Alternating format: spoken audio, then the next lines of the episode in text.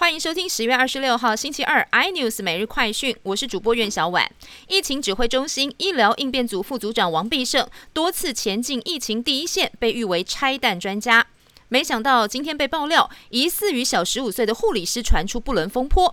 陈时中今天受访没有对此评论，只说王必胜在公领域表现很杰出。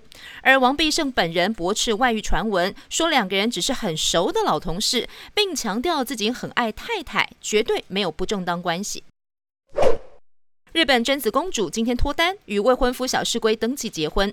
婚后的贞子脱离皇籍，成为平民，管夫姓成为小室贞子。今天两个人共同举行记者会，宣布喜讯。小两口在婚后将暂时住在东京都内的公寓，取得护照跟签证之后，就会到美国。小室圭表示，他真心爱着贞子，也主动说明有关金钱纠纷将尽可能全力解决。韩国鱿鱼游戏九月在 Netflix 影视平台上映，半个多月突破上亿人次观看。经济部智慧局表示，Netflix 在许多国家都积极进行商标布局，本月中旬也已经向我官方申请，贯穿全剧的图形，包括了圆形、三角形、正方形图形，要注册成为商标。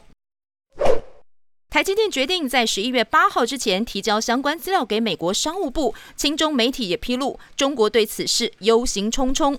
南华早报也报道，尽管台积电宣称不会透露客户的机密资料给美国政府，但台积电要提供讯息的这一项决定，已经造成中国的愤怒不安，担心华盛顿可能会利用这些数据来制裁北京。更多新闻内容，请锁定有线电视四十八八十八 MOD 五零四三立财经台 iNews，或上 YouTube 搜寻三立 iNews。